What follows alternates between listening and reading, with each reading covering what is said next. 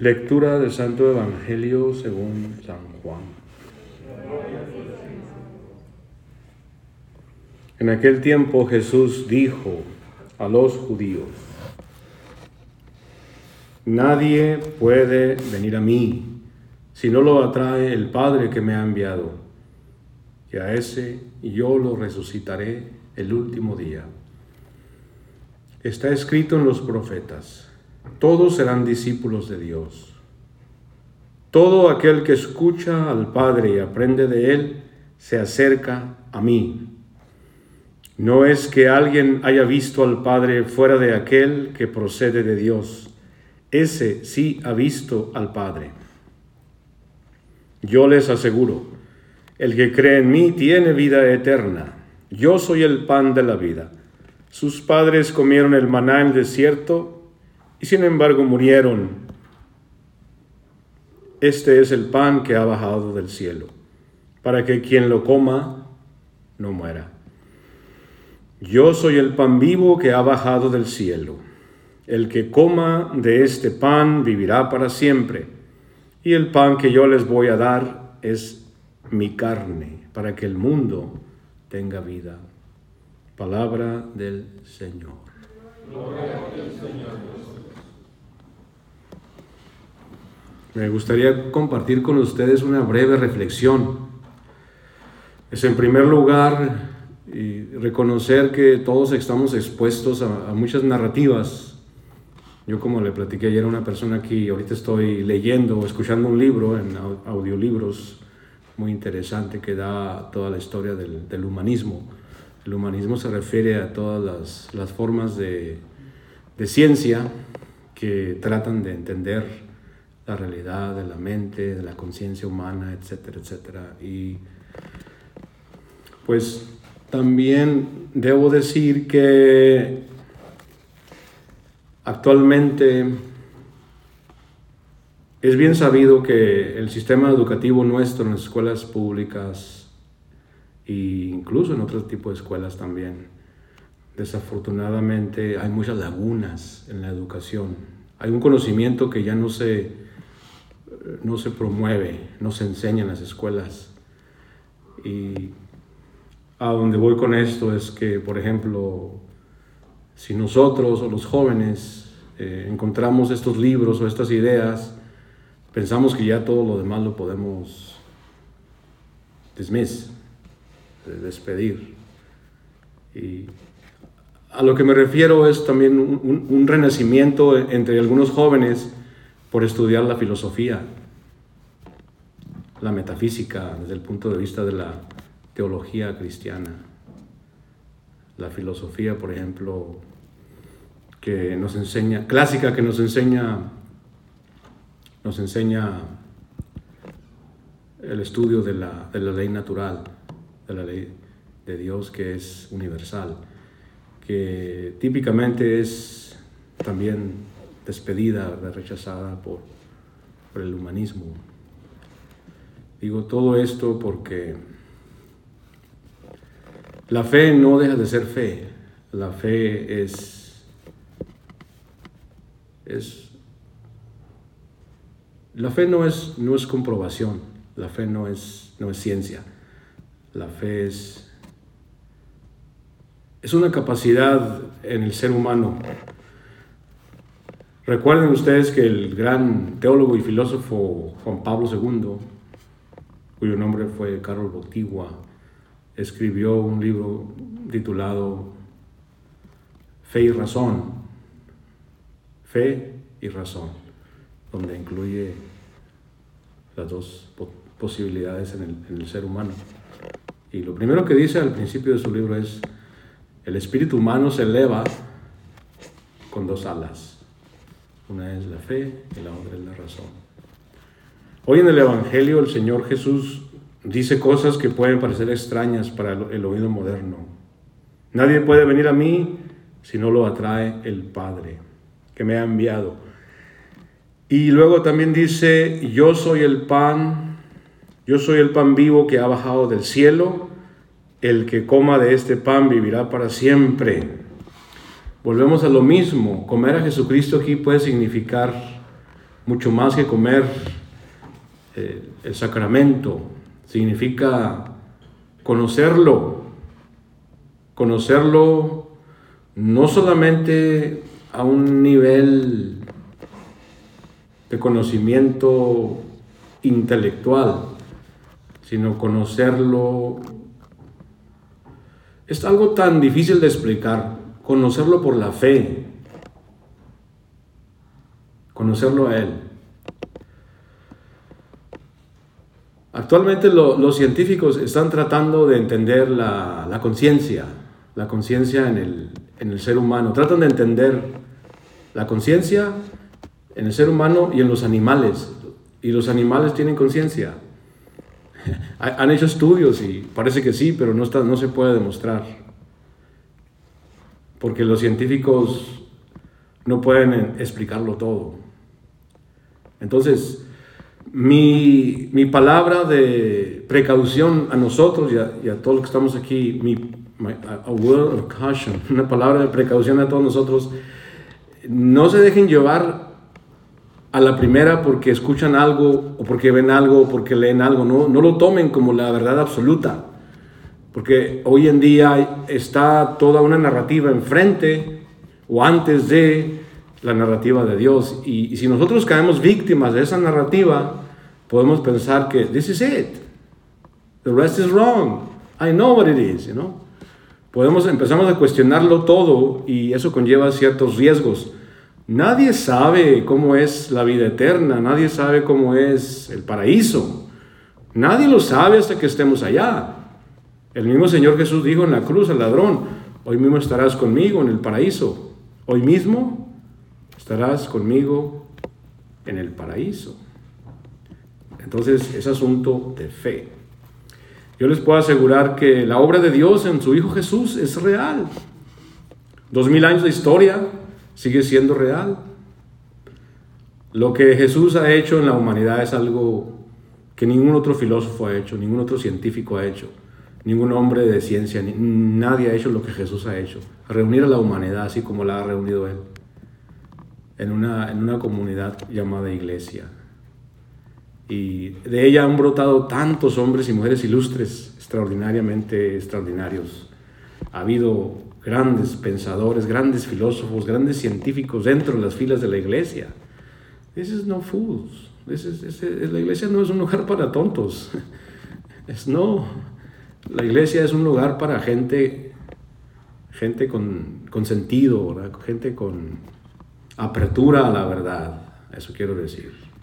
Apertura a la verdad. Apertura a la verdad. Entonces, esa es mi palabra de, de, cuidado para ustedes. Tengan cuidado, jóvenes, tengan mucho cuidado. La, la, vida y el conocimiento y la búsqueda de la verdad no es algo tan, tan sencillo como pareciera. Necesitamos,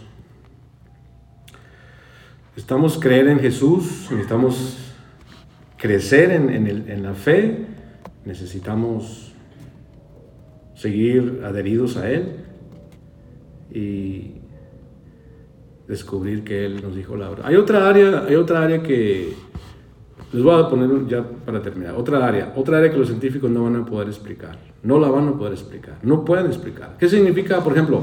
Hablemos de las posesiones diabólicas, por ejemplo. A, lo largo de la historia, la Iglesia Católica tiene experiencia con ese tipo de fenómenos, la posesión diabólica. ¿No podemos decir que es la mente humana que produce todo eso? No, hay algo ahí, hay entidades, entidades espirituales que la ciencia no puede explicar. Y porque no los puede explicar, a veces los niega. Yo cuando estaba joven, tendría algunos 13, 14, 15 años, yo pensaba, a mí si se me aparece el diablo, me, voy a creer más en Dios. Así pensaba yo. Entre más sepa yo del diablo, más voy a creer en Dios, porque el diablo me va a ayudar a creer en Dios. Porque si existe el diablo, entonces existe Dios. Así pensaba yo cuando estaba jovencito. No es que estoy diciendo, vamos a darle eh, el primer lugar en, el stage al diablo, no. Vamos a, el primer lugar lo tiene Jesucristo. Lo que quise decir es que esos fenómenos no los puede explicar la ciencia. Y se siguen dando, se van a seguir dando. Yo no soy experto en eso, pero la iglesia, en dos mil años de historia, tiene, mucha experiencia en esos asuntos. Entonces, eso es una realidad. Hay cosas que la ciencia no las va a poder explicar. El ser humano no es nada más una, una, máquina mecánica, como se pretende en el humanismo que sea, ¿no? donde, donde se ve como, como una maquinaria con engranes y con algoritmos y todo eso. ¿no? Es, es más complicado ser humano. Dicen en inglés es composite, ¿no? de cuerpo y consciousness, el alma, eso no, no lo pueden explicar los científicos. Entonces el Señor Jesús nos está diciendo, vengan a mí, yo soy el pan de la vida, crean en mí, coman mi carne, síganme, y yo les mostraré el camino, la verdad de la vida. Todos serán discípulos de Dios. Todo aquel que escucha al Padre y aprende de Él, se acerca a mí. Ahí está, hermanos. Ahí está, hermanos. Y lo más hermoso de nuestra fe en Cristo, la fe cristiana, lo más hermoso es que es una, es una propuesta. La fe no es una imposición. La fe es una propuesta a la que llegamos a ella por, por, por ah, me gusta el inglés, assent, en consent. Nos ascendemos a ella libre y voluntariamente, la abrazamos libre y voluntariamente porque la fe es racional, no tiene nada de irracional. Es humana, es racional, es divina, no impide nuestro desarrollo humano, al contrario, lo, lo amplía, lo hace más grande, nos hace vivir más plenamente. Entonces, ese es el, el, contraste. En el mundo en el que estamos viviendo ahorita, que, del cual es el relativismo una gran parte, en el humanismo es, se trata simplemente de vivir una vida a, todo natural, pero no, ya no considerar el plan divino, el plan espiritual. Eso se hace a un lado, esa narrativa se quita, pero no, hermanos, no, no hay, no hay que ser tan insulsos, no hay que ser tan superficiales gotta be careful, be careful. Hay que ser sospechosos. Eh, no, ¿A poco porque dan un pastel ya me lo voy a comer así tan pronto? A ver qué hay en ese pastel, ¿no? A ver, ¿eh? A ver qué, por qué me están diciendo eso, o por qué ese libro me está diciendo eso. ¿eh? Tengan cuidado, hermanitos, tengan cuidado porque los libros, los libros o lo que escuchamos nos mueve, nos cambia la manera de pensar. Tengan cuidado. Tengan cuidado, esta vida no es fácil. Tú puedes pensar que estás bien y estar mal. Yo puedo pensar que estoy bien y estar mal. ¿Yes? Pues sí. No, no, no, no. La cosa es, no es que yo tengo la verdad y ya sé. No, el que tiene la verdad es Jesucristo. Y, hay, que, hay que escuchar a Jesucristo. Hay que oír la voz de Jesucristo y hay que oír las voces autoritativas que Él dejó en la iglesia, como son los papas, las encíclicas, los documentos de la iglesia, el catecismo de la iglesia. Hay que dejarnos guiar por la verdad, porque hay muchas trampas. Y es muy fácil perderse, muy fácil perderse. Muy fácil. La ciencia tiene un papel en la vida, no, no estoy tampoco estoy dismissing la ciencia, no la estoy... Des, no, necesitamos la ciencia, estamos en el mundo. Yes. Decía el padre Eliana, un, sacerdote visitante de Polonia, que fue nuestro maestro de metafísica y de ética. Decía, necesitamos la ciencia, no todo está en la Biblia. La Biblia es importante, pero hay que ir más allá de la Biblia. Una cuchara de ciencia, dice. Esa cuchara aquí es ciencia, ¿no? El material, cómo se fundió el material, la forma y todo. Entonces, véanlo bien, mis hermanitos, tengan mucho cuidado, mucho cuidado. Be very careful. Because when you start reading a book, cuando piensas leer un libro o poner tu mente en otras cosas, piensas que ya tienes la verdad. Ahora sí, hay que corregir hasta el Papa, ahora hay que corregir a la iglesia, hay que corregir, hay que corregir eh, este sistema, ¿no?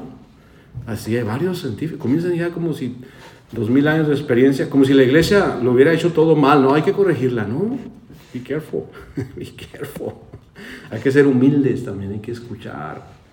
Hay que escuchar, hay que ser dóciles, no ser tan precipitados. ¿eh? Dice la Biblia, en, los, proverbios, hay caminos que parecen que van a la vida, pero no, van a la muerte. Por eso les digo, aguas, be careful. Las ideas que pones en tu mente, be careful. Las narrativas que pones en tu mente, be careful. Aguas. Siempre es bueno, ¿verdad? Sacarlo a la luz. Por eso les digo, la, la, fe y la educación formal son importantes. Si tienen la oportunidad de recibir una educación formal, como se nos está dando ahora la oportunidad en los seminarios, aprovechen esa oportunidad, porque es ahí en, el grupo, en, las mesas, frente al profesor, donde sale a relucir la verdad. No, ya porque yo leí un libro yo solo, no, yo solo me pierdo, necesito ponerme en un lugar donde haya muchas otras personas analizando el tema. Por eso es importante la educación formal. Si no tienes acceso a una educación formal, edúcate tú solo, leyendo los documentos de la iglesia y haciendo muchas preguntas, ¿verdad? Y sobre todo les voy a dar un consejo que también dijo el padre Liana, Zbigniew Liana, dijo, en esta vida, porque la vida es tan corta, siempre escoge leer los mejores libros, siempre. Lee los mejores libros. Primero, primero los mejores libros.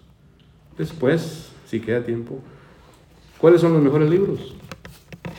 La Biblia, los escritos de los santos de la iglesia, los doctores de la iglesia, las encíclicas, todos los documentos de la iglesia, los, los grandes filósofos, los grandes teólogos como Santo Tomás de Aquino, San Agustín, San Atanasio, San Juan Crisóstomo, los padres apostólicos. Ese conocimiento hay que, hay que poner nuestra mente ahí. Hay hay, hay un conocimiento ahí que, al cual los jóvenes de hoy no están expuestos.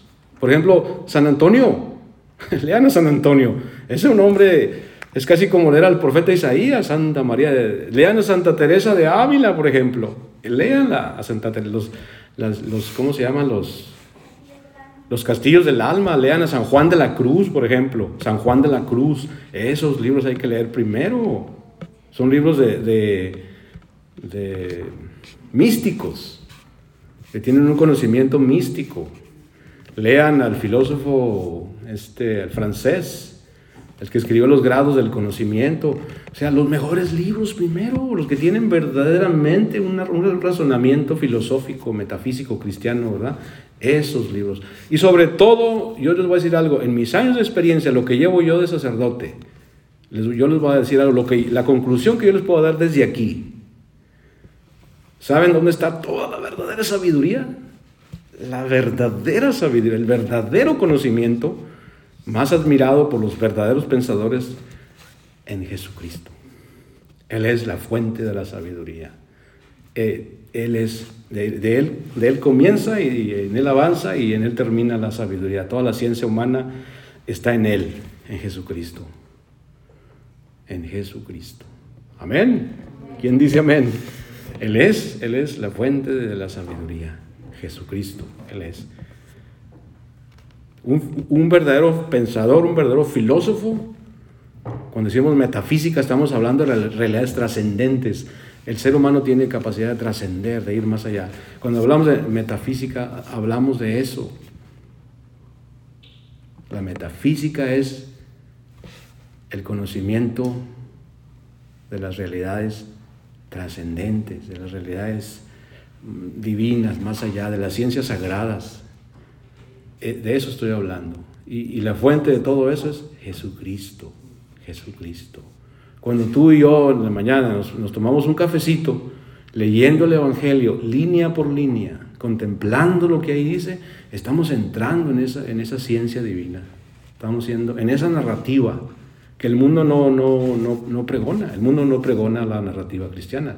Hay muchas narrativas, pero la narrativa cristiana está, está quitada de la realidad social en la que vivimos. Y por eso les digo, si nosotros caemos en, otras narrativas, pensamos que ya tenemos la verdad y que todo lo demás está mal. No, así no es, hermanos. Aguas, be careful. I just said it. Be careful.